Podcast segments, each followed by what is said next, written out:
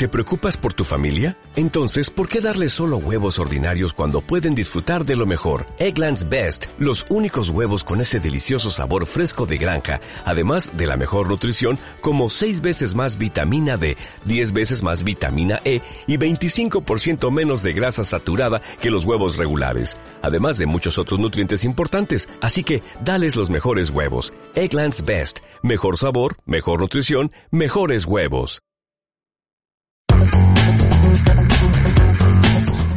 El fútbol argentino tuvo dirigentes que supieron ver el futuro mucho antes de que éste sucediera. Dentro de esa vanguardia dirigencial de antaño se encontraban los siempre recordados Antonio Vespucio Liberti y don José Amalfitani. Hoy, sin lugar a dudas, decimos sin temor a equivocarnos que tanto Liberti como Amalfitani fueron visionarios. Más allá de nuestra aseveración, nos preguntamos lo siguiente. ¿Por qué estamos tan seguros que ambos lo fueron? Hace un siglo, Antonio Liberti imaginó un mundo en tierras que eran un bañado, literalmente un pantano. Le valió el repudio de casi todos por malgastar el dinero. El 25 de mayo de 1938 se inauguró el Estadio Monumental. El entonces presidente Antonio Liberti eligió una zona en donde la edificación era inexistente, Centenario y el Río de la Plata. Para Liberti, la propia Asociación del Fútbol Argentino manifiesta que tuvo ideas revolucionarias para la época, que le dedicó su vida a su club y a más de 40 años de su muerte, el recuerdo de su dedicación y pasión por la gestión continúan siendo un ejemplo para el mundo dirigencial deportivo gente empezó a edificar y eso se empezó a poblar este, gracias al monumental. Y lógicamente, no sé si todos, pero la gran mayoría se hicieron de River. En la década del 20 del siglo pasado, Amalfitani logró que Vélez se convirtiera en el primer club que ofrecía una publicación en una revista oficial. Él logró tomar medidas audaces o poco habituales en el medio deportivo para la época. Por ejemplo, privilegió a los jugadores que venían de las divisiones inferiores y fomentó el famoso amor por la camiseta. Les conseguía trabajo a los jugadores, pero siempre con la condición de que los dejaran entrenar y jugar al fútbol. Amigos, pretendimos llevarle hasta ustedes esta imagen, la imagen de un hombre que ha dedicado su vida y tal vez algo más por una gran institución que es Vélez Gracias, don Pepe, gracias a ustedes perdonen nuestra molestia. Hay una frase de José Peckerman que dice, para ser dirigente no alcanza con ser hincha, hay que ser capaz y ético. En la década actual vivimos lo que podemos denominar el mundo smart. Smart significa inteligente. Smart TV, smartphones, smart stadiums, un mundo smart, inteligente, proactivo que nunca detiene su evolución ni pide permiso para hacerlo. Del tablón al cemento, del cemento al estadio inteligente, del estadio inteligente a la nube, al éter. Como el Levy Smart Stadium de Santa Clara, California, que tiene una red de banda ancha de 40 gigabits por segundo, 1300 puntos de acceso Wi-Fi de doble banda, 640 kilómetros de fibra óptica y 12.000 puertos físicos para conectividad. Un estadio en Silicon Valley tiene que tener lo último en tecnología y el nuevo hogar de los 49ers de San Francisco no decepcionó. Tiene un diseño modular para entre 70 y 80 mil personas y una app propia de acceso al estadio que solo requiere disponer de una entrada electrónica con código QR. Entradas de papel, entradas de plástico, reventa, casi imposible. A través de estos códigos, el abonado, el hincha, el fan o el miembro VIP podrá determinar cuáles son los sanitarios que tienen menor concurrencia, podrá chequear las estadísticas del partido y realizar todo tipo de compras sin necesidad de levantarse de su butaca. También podrá amargarse o ponerse contento, repasando las jugadas de relevancia a través de videos en la máxima calidad posible. Pero quizá la función más chévere es que podrás ver repeticiones de jugadas en 13 ángulos distintos, solo segundos después de que sucedan. Está en alta definición o on demand. No puedes ver esto en casa. Nadie ha hecho esto o lo ha intentado. Si eso no fuera suficiente, el Levi's Smart Stadium tiene pantallas 4K en todos los pasillos, tiene módulos de realidad virtual y tiene un museo interactivo. Todo ese bagaje electrónico e inteligente se apoya en un complejo sistema de pantallas que son alimentadas por celdas de energía solar. También, a través de un jardín superior, se recicla toda el agua de lluvia y toda la humedad generada dentro del perímetro de la construcción. Dispone también de 1.700 sensores de localización vía Bluetooth de baja energía que ofrece información personalizada para cada espectador. Si hablamos de la comunicación en la era de la interacción 5.0, se necesita un estadio smart, es decir, un estadio inteligente para poder monetizar todo lo que gira en torno al espectáculo deportivo. Será por eso que los propietarios cedieron el nombre del estadio hasta el 2034 por un valor de 220 millones de dólares, siendo su costo de construcción unos 1.200 millones de dólares.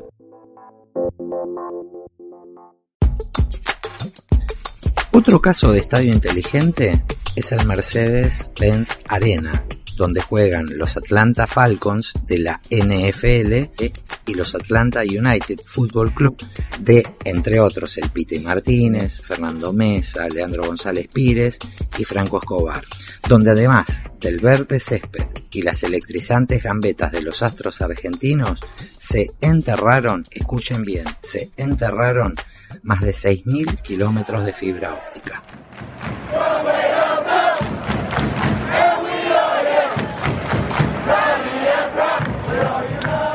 Ustedes se preguntarán, ¿y todo esto para qué? Justamente para poder exportar y monetizar los contenidos diferenciales que, en este caso, el Atlanta United y los Atlanta Falcons generan y ofrecen a todos sus hinchas, fanáticos y miembros de la comunidad. Ahí se encuentran pantallas de 360 grados donde se reproducen publicidades todo el tiempo y donde además de necesitarlo, se pueden transmitir y retransmitir todo tipo de evento y contenido. La pregunta que viene es, ¿cómo integramos al elemento nube, a la tecnología, a la infraestructura y a la educación en este mundo del deporte para retroalimentar el círculo? El Laboratorio Deportivo del Barcelona, Barça Innovation Hub, tiene alrededor de 2.000 deportistas entrenando cada día, a través de los 120 equipos que defienden sus colores cada fin de semana en sus 5 deportes profesionales y 10 amateurs. It's time for Barça Innovation Hub. Todo apalancado por la estrella de la corona, el fútbol, que desempeña su actividad en un estadio de casi 100.000 localidades, con 300 millones de almas que se transforman en fans de ese planeta, más allá de sus 3 millones y medio de visitantes al año que lo transforman en uno de los museos más visitados, compitiendo con los héroes del renacimiento cultural de la humanidad. Ese planeta que gira en torno a un club és una associació civil. Bon dia i benvinguts a l'Auditori 1899, dia important pel club, dia de presentació del projecte Barça Innovation Hub.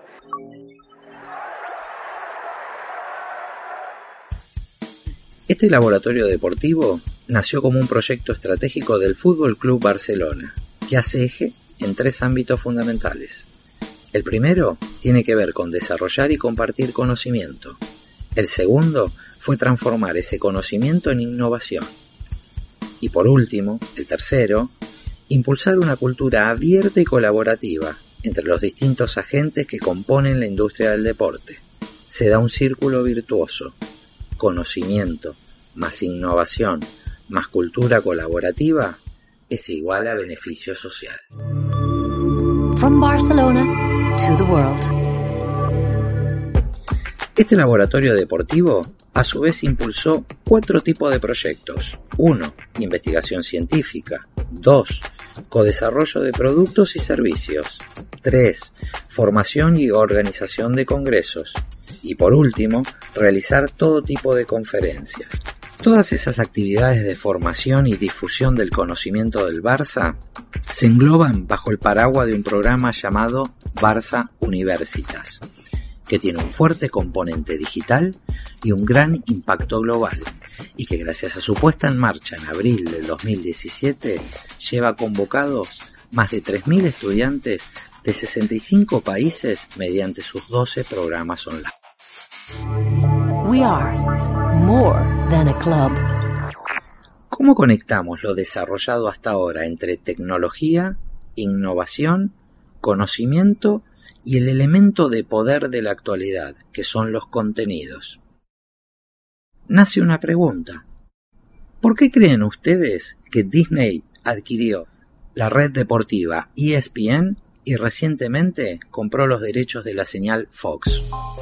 Básicamente por tres conceptos fundamentales. El primer concepto tiene que ver con la capilaridad y tiene que ver con la llegada y la penetración de los contenidos a la audiencia. El segundo punto son los contenidos. Como dijimos anteriormente, la audiencia ya demanda contenidos únicos y en tiempo real que los haga transportar y vivir esas experiencias deportivas. Y como tercero, lo que se conoce como el Sport Timeline, o sea, la agenda de eventos que marcan a su vez la agenda. Hay una ecuación simple que genera dividendos, la imaginación más el conocimiento y más el coraje hacen que sucedan cosas. Esas tres cosas hacen que ocurra esa magia de la que hablaba Walt Disney y que decía, y pensar que todo esto comenzó con un simple ratoncito.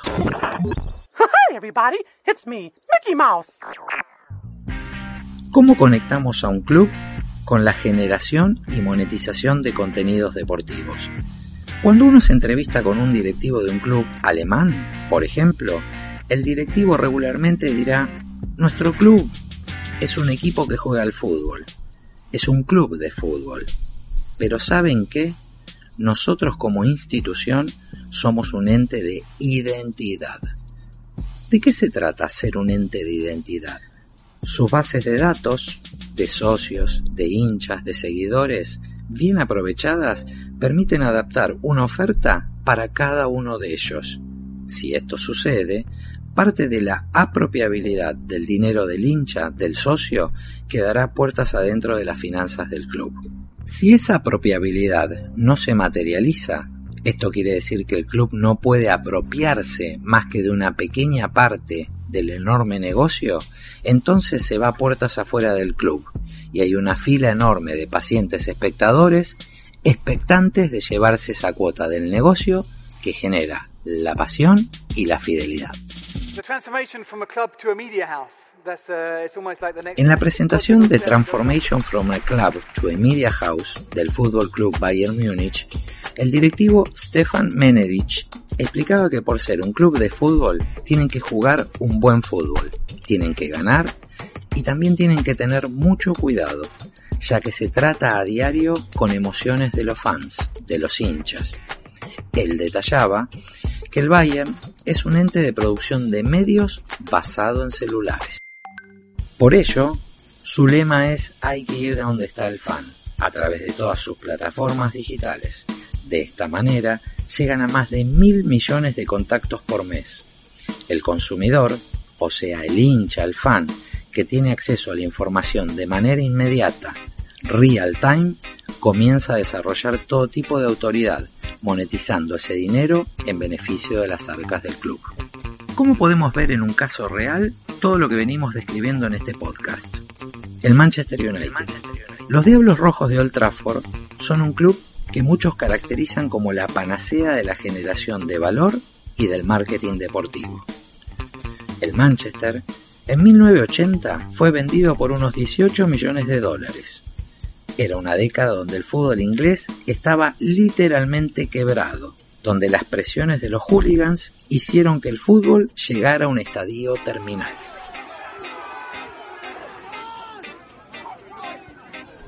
En 1992, una década después, cotizó en Wall Street y en el 2005 Michael Glazer, un empresario de Estados Unidos, ya dueño de otro tipo de franquicias deportivas, tomó el control por una cifra cercana a los 1.500 millones de dólares. A fines del 2019, el Manchester United era una franquicia con un valor de mercado de 3.2 billones de dólares.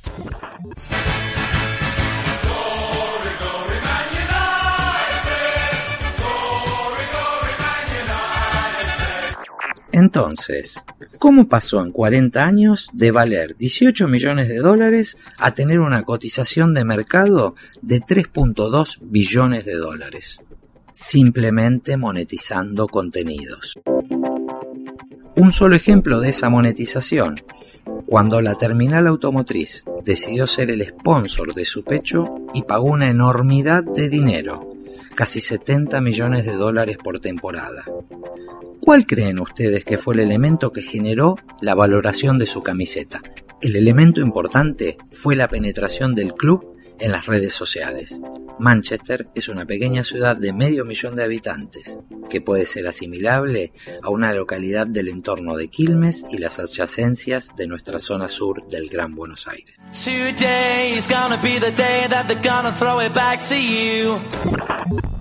El Manchester United llegó a tener siete empresas de telecomunicaciones asociadas, que no solo le daban muchísimo dinero, sino también le daban soporte tecnológico para viralizar sus contenidos exclusivos a todo el planeta. ¿Por qué tanto valor? Simple. Si un patrocinador canaliza su campaña a través de un club de estas características, tiene una penetración, tiene una llegada a su mercado objetivo que multiplica por 20 la penetración que podría tener el mismo sponsor a través de un canal propio o tradicional. Los clubes y las ligas, como dijimos al comienzo, son y serán entes de identidad. ¿Se dan cuenta por qué es tan importante la tecnología, la innovación y toda aquella infraestructura inteligente? Mientras tanto, aquí en las mejores instalaciones del país nos cuesta obtener Wi-Fi. Albert Einstein hace mucho tiempo definía la locura como hacer siempre lo mismo y esperar resultados distintos.